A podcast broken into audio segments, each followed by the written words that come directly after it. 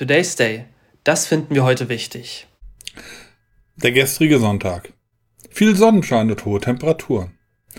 Die Herren-Basketball-Nationalmannschaft erzielte den größten Erfolg ihrer Geschichte. Sie wurde Weltmeister. Eine absolute Sensation. Nur gute Nachrichten also? Leider nein. Erstmals wurde auch der Trainer der deutschen Fußballnationalmannschaft aufgrund schlechter Ergebnisse gefeuert. Ein Novum. Und dann, dann war da noch dieses Interview am gestrigen Abend.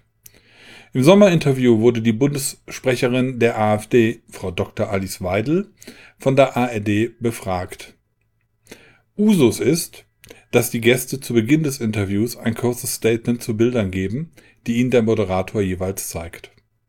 Gestern wurde unter anderem ein Bild des Co-Bundessprechers der AfD, Tino Chrupalla, gezeigt. Dieses Bild wurde in der Botschaft der Russischen Föderation in Berlin am 8. Mai dieses Jahres aufgenommen.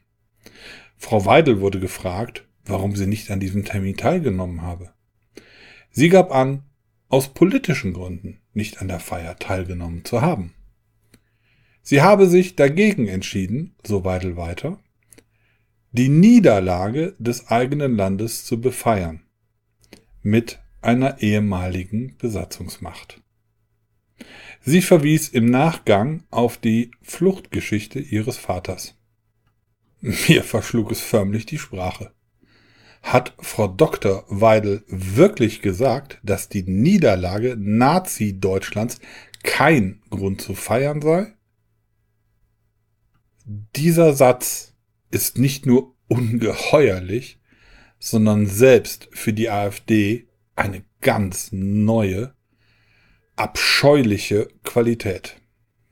Dieser Satz ist geschichtsvergessen und versucht den Lauf der Geschichte und die gesellschaftliche Übereinkunft, was der Tag des Kriegsendes wirklich bedeutet, auf den Kopf zu stellen. Zur Erinnerung, in der Nacht zum 9. Mai unterschrieb Generalfeldmarschall Wilhelm Keitel, Chef des Oberkommandos der deutschen Wehrmacht, die Kapitulationsurkunde im sowjetischen Hauptquartier in Berlin-Karlshorst. Nach mehr als fünf Jahren Krieg schwiegen in Europa endlich die Waffen und das Naziregime in Deutschland war besiegt. Unser ehemaliger Bundespräsident Richard von Weizsäcker hat den 8. Mai 45 als Zitat Tag der Befreiung Zitat Ende Deutschlands vom massenmörderischen Terrorregime der Nazis genannt. Und damit hat er vollkommen recht. Und das sage ich, dessen Vater samt Familie von russischen Soldaten aus Pommern vertrieben wurde. Wäre ich zur Feier in die russische Botschaft gegangen? Ganz klar, nein.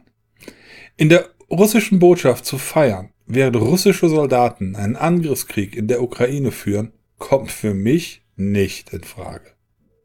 Aus politischen Gründen. Today's Day, ein Projekt von netkiosk.digital.